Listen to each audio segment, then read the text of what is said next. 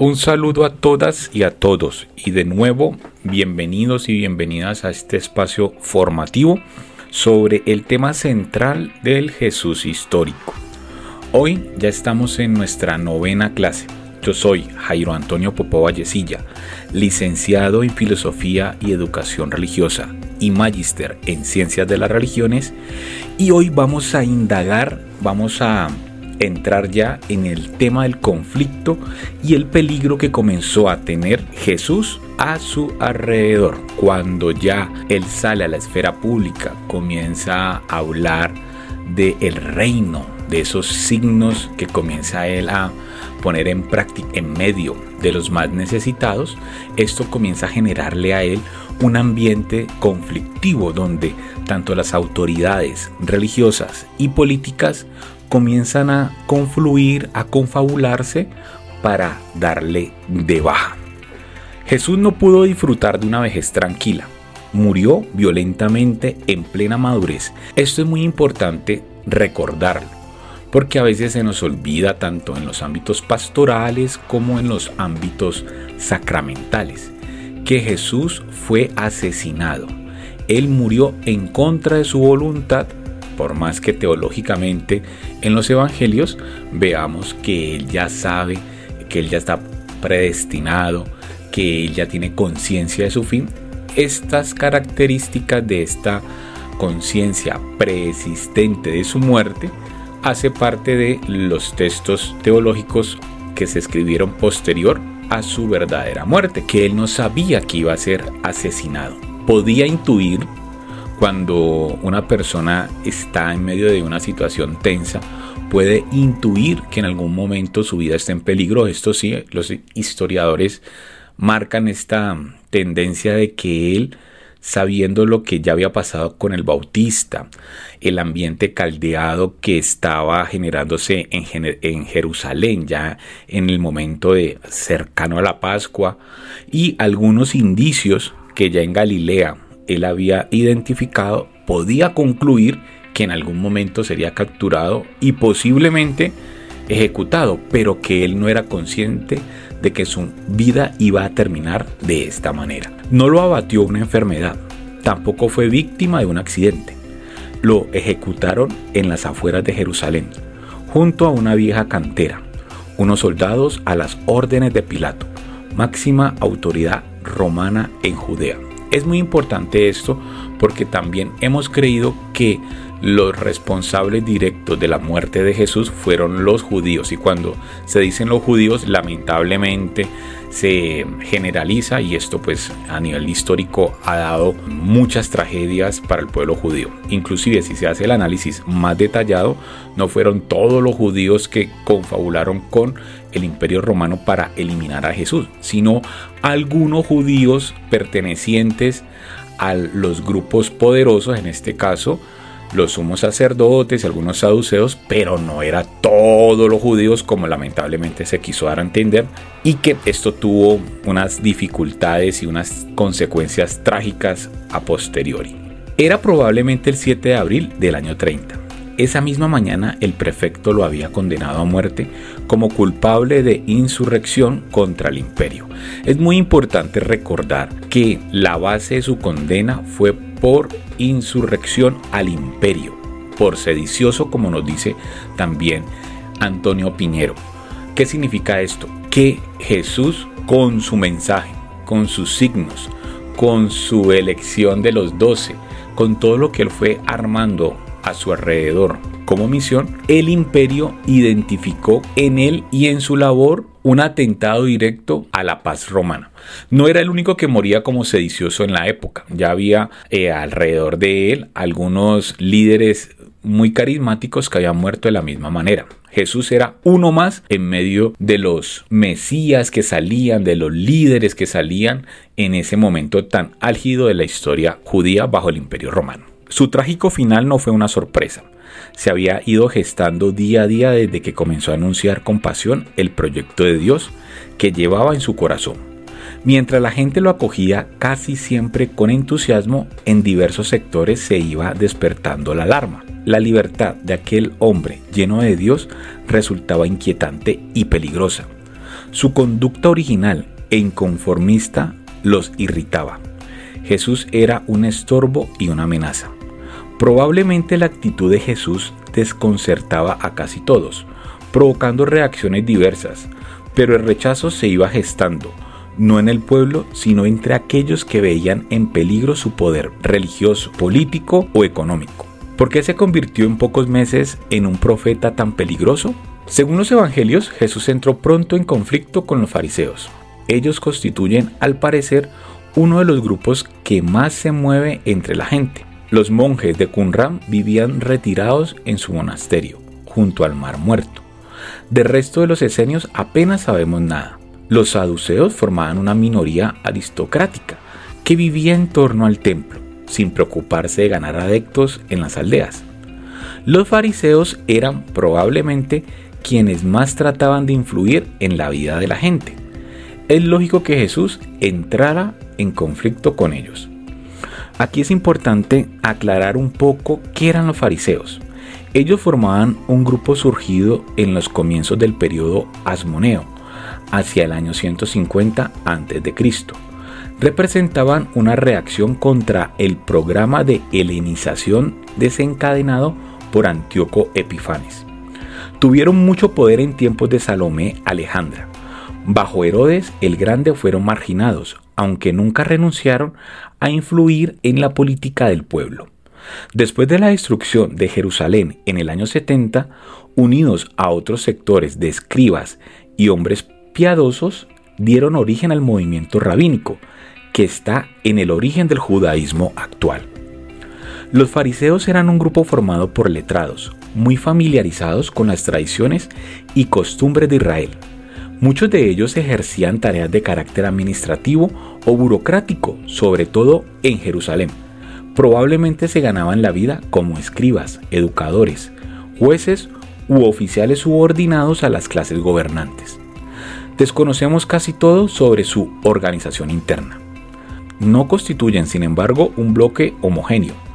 Hay entre ellos desacuerdos y diferentes puntos de vista. Incluso se puede constatar la presencia de maestros como Gilel, Shammai o Judas, el fundador de la cuarta filosofía, según Flavio Josefo, que arrastran con su prestigio a un grupo de seguidores entusiastas. Dada la falta de fuentes directas, no es fácil reconstruir el movimiento fariseo. Los estudios más recientes apuntan en la siguiente dirección. No parece un grupo religioso dedicado al estudio de la Torá. Tampoco constituye una escuela de carácter académico. Aunque sus miembros poseen una buena formación, tienen rasgos propios de una secta, muy centrada en torno a sus comidas pero al mismo tiempo no deja de ser un grupo que busca influir en la sociedad judía. Los importantes trabajos de Nausser, Sanders y Saldarini están contribuyendo a situar mejor al grupo fariseo en el contexto socio-religioso de los años 30. La primera preocupación del movimiento fariseo era asegurar la respuesta fiel de Israel al Dios Santo que les había regalado la ley, que los distinguía de todos los pueblos de la tierra. No es nada fácil reconstruir la relación que pudo tener Jesús con los sectores fariseos. Los evangelios lo presentan siempre en conflicto con ellos. Son sus adversarios por excelencia, los que se enfrentan a él, le hacen preguntas capciosas y tratan de desacreditarlo ante el pueblo. Jesús, por su parte, lanza sobre ellos toda clase de amenazas y condenas. No entran en el reino de Dios ni dejan entrar a los que quieren hacerlo están llenos de hipocresía y de maldad. Son guías ciegos que se preocupan de minucias y descuidan la justicia, la misericordia y la fe. Se parecen a sepulcros blanqueados, hermosos por fuera, pero por dentro llenos de huesos de muerto y de podredumbre. Sin embargo, este enfrentamiento tan hostil necesita ser revisado y corregido.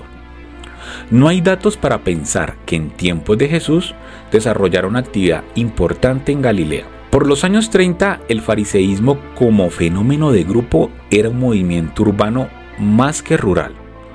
Al parecer se concentraba sobre todo en Jerusalén y sus alrededores. No hay datos para pensar que en tiempos de Jesús desarrollara una actividad importante en Galilea.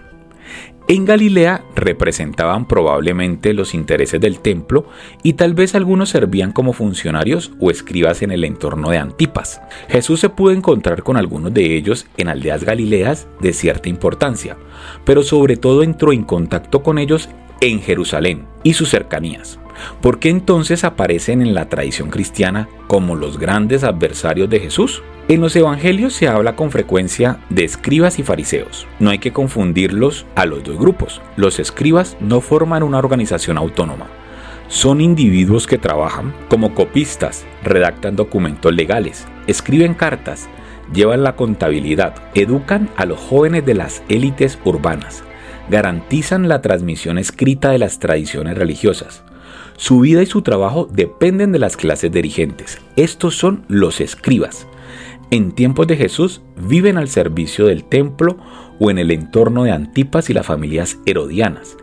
En las aldeas podían ejercer tareas de administración al servicio de terratenientes. Algunos podrían alcanzar cierto poder como consejeros.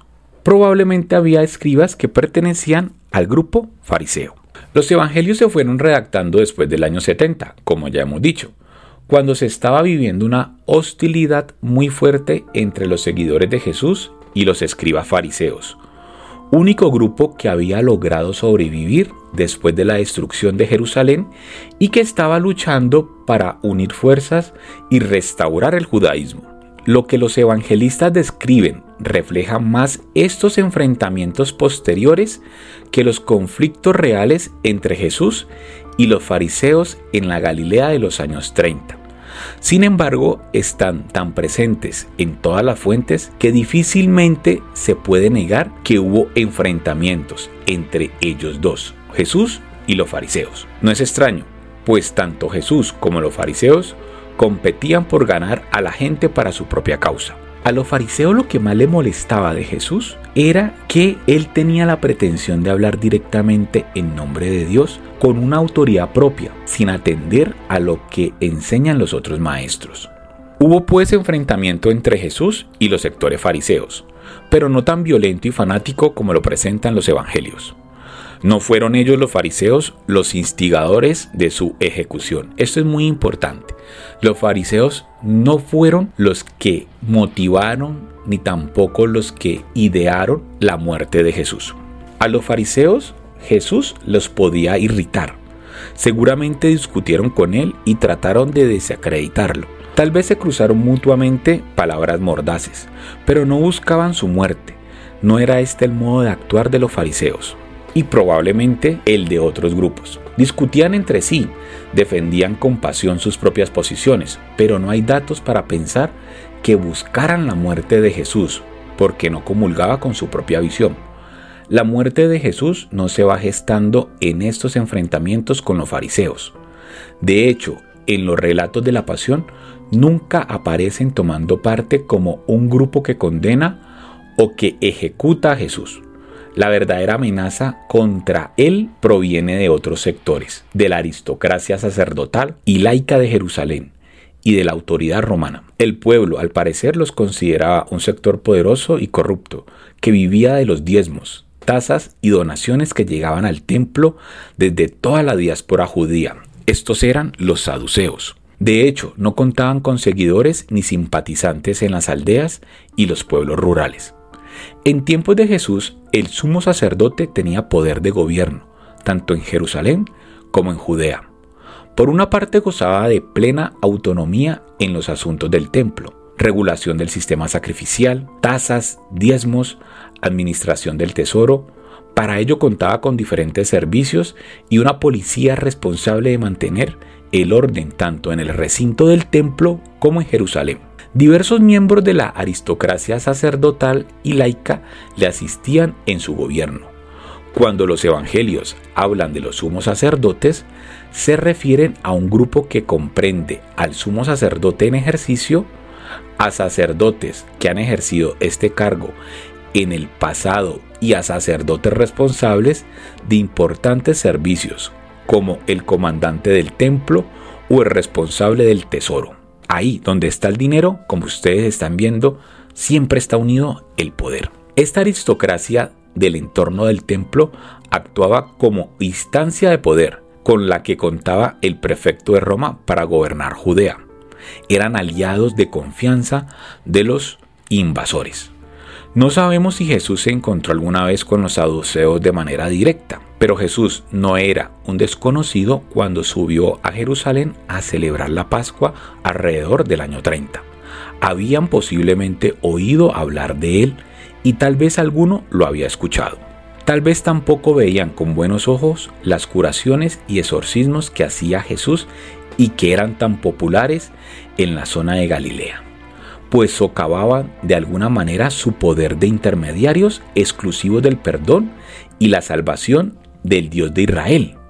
Y también por esto perdían el impuesto, el dinero que comenzaba a fluctuar, a moverse en torno a los ritos de curación y a las promesas salvíficas. La actuación de Jesús es un desafío al templo como fuente exclusiva de salvación para el pueblo. La actuación de Jesús también plantea una pregunta decisiva. ¿Seguían contando los dirigentes religiosos de Jerusalén con la autoridad de Dios sobre el pueblo de Israel?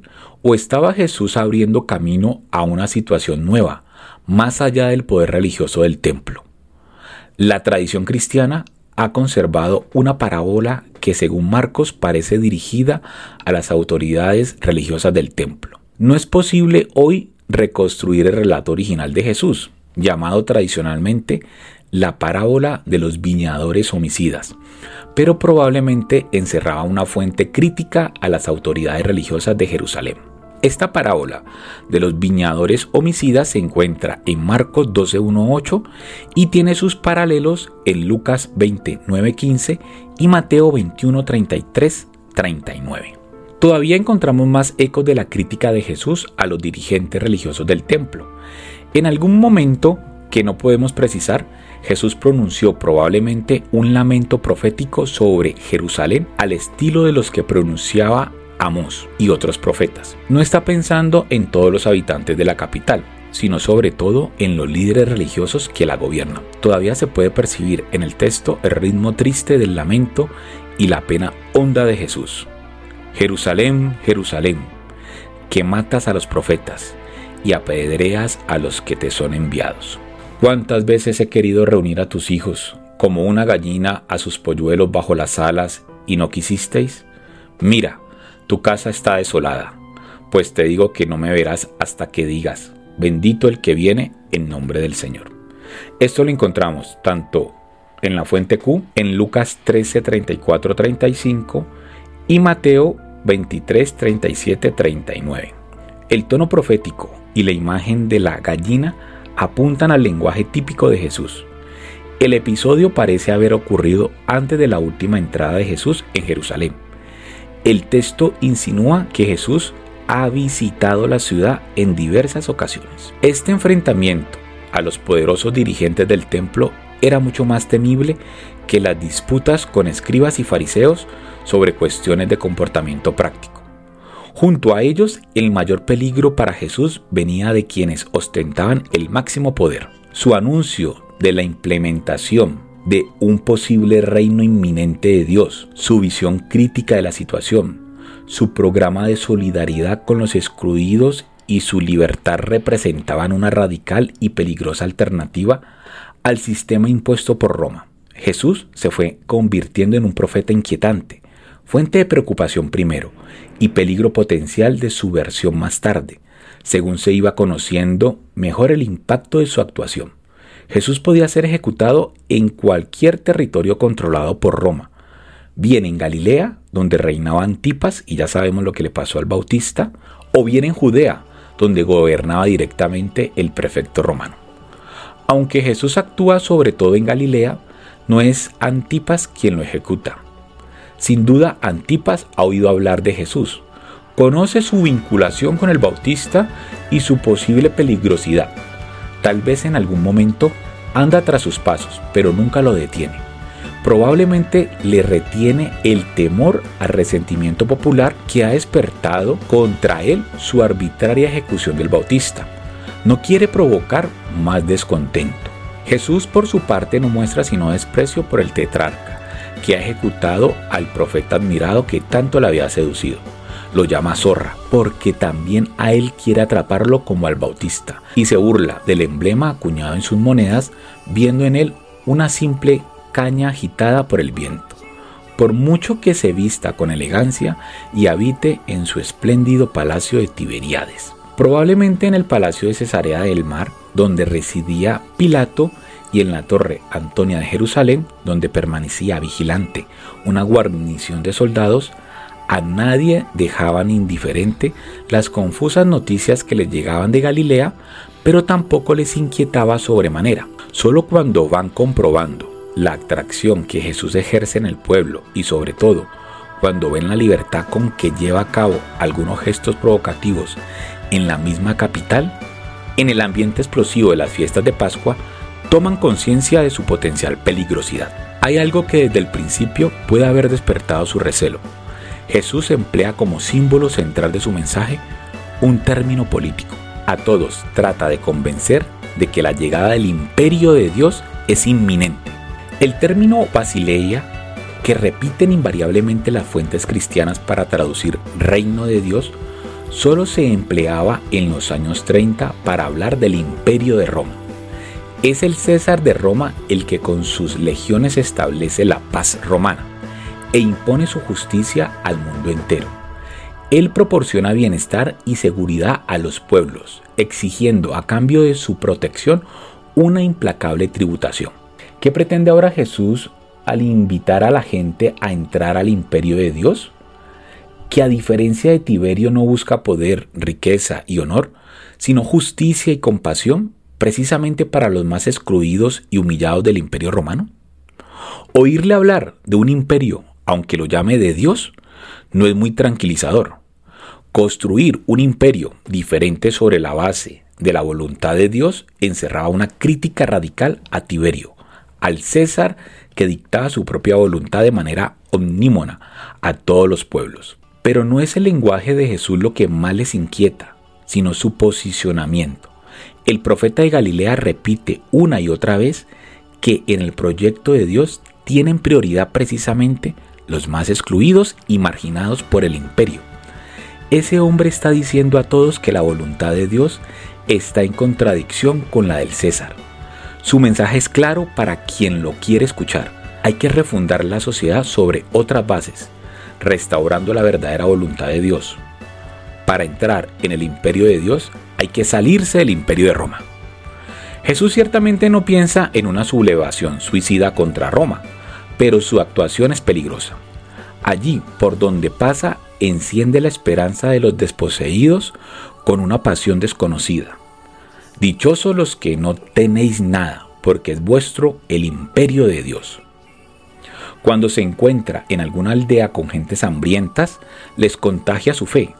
Dichosos los que tenéis hambre porque comeréis. Si ve a campesinos hundidos en la impotencia, les grita su convicción. Dichosos los que ahora lloráis, porque reiréis. Su palabra es de fuego. ¿Qué pretende al sugerir un vuelco total de la situación? Una de sus consignas más repetitivas es rotunda y provocativa. Los primeros serán los últimos, y los últimos serán los primeros. ¿Es solo el sueño de un profeta ingenuo? Jesús sabe que el camino nunca se podrá lograr luchando contra las legiones romanas de manera directa con las armas. Pero aquel hombre ponía toda su fuerza en el Dios de Israel y con una fe increíble animaba a sus seguidores a pedir una y otra vez, Padre, venga tu imperio. Padre, venga tu reino. Jesús contó con la posibilidad de un final violento. No era un ingenuo, Sabía el peligro al que se exponía si continuaba su actividad y seguía insistiendo en la irrupción del reino de Dios. Tardo o temprano su vida podía desembocar en la muerte.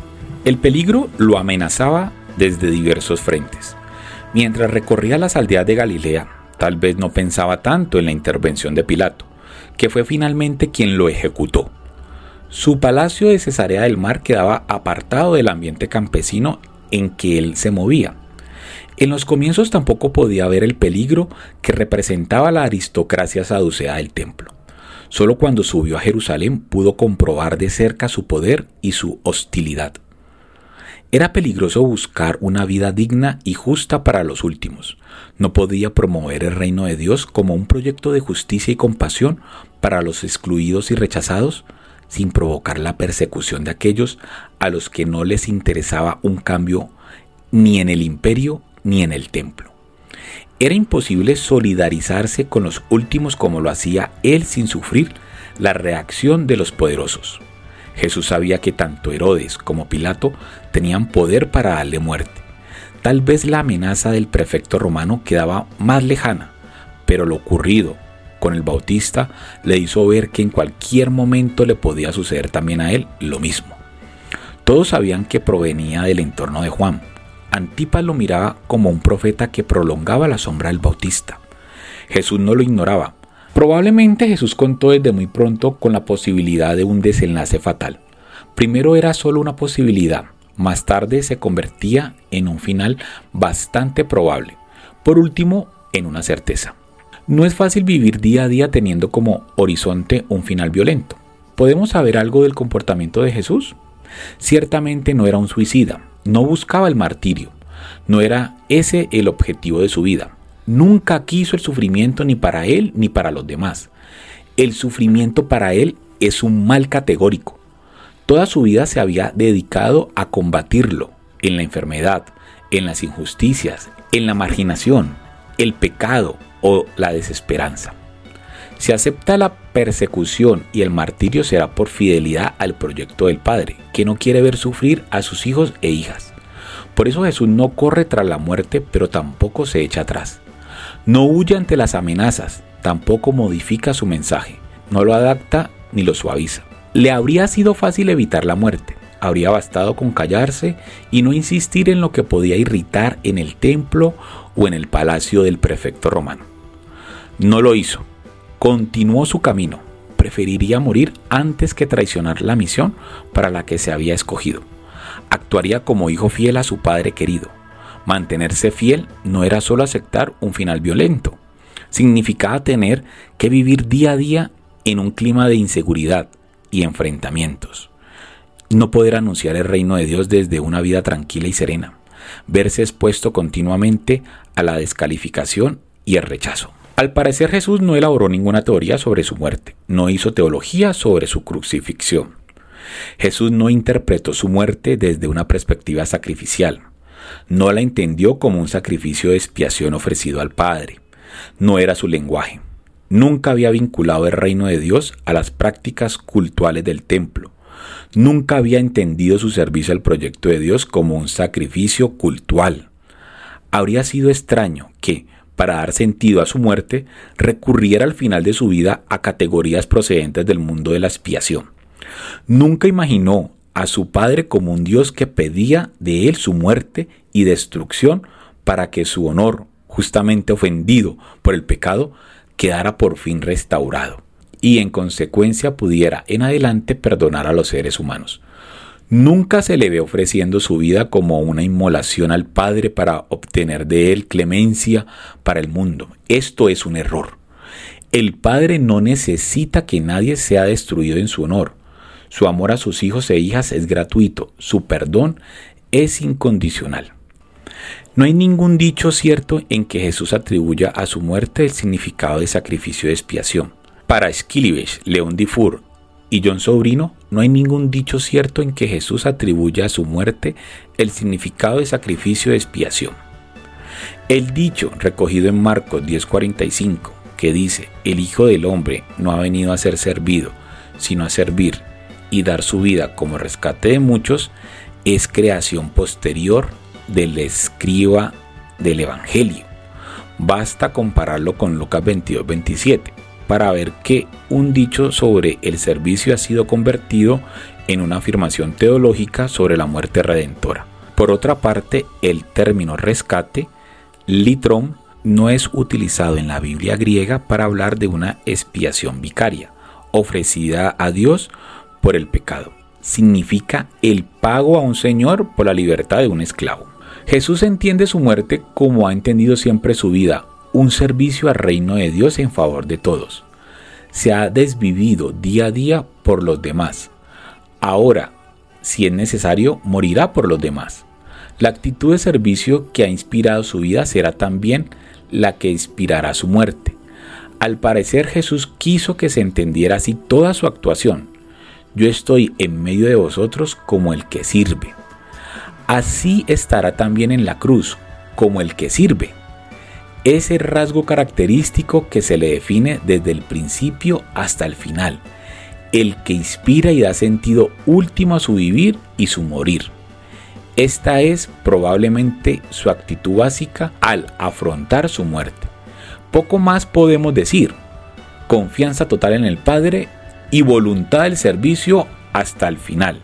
Se entiende que las comunidades cristianas interpretaran muy pronto la muerte de Jesús a la luz de la figura del siervo de Yahvé, cantada en el libro de Isaías.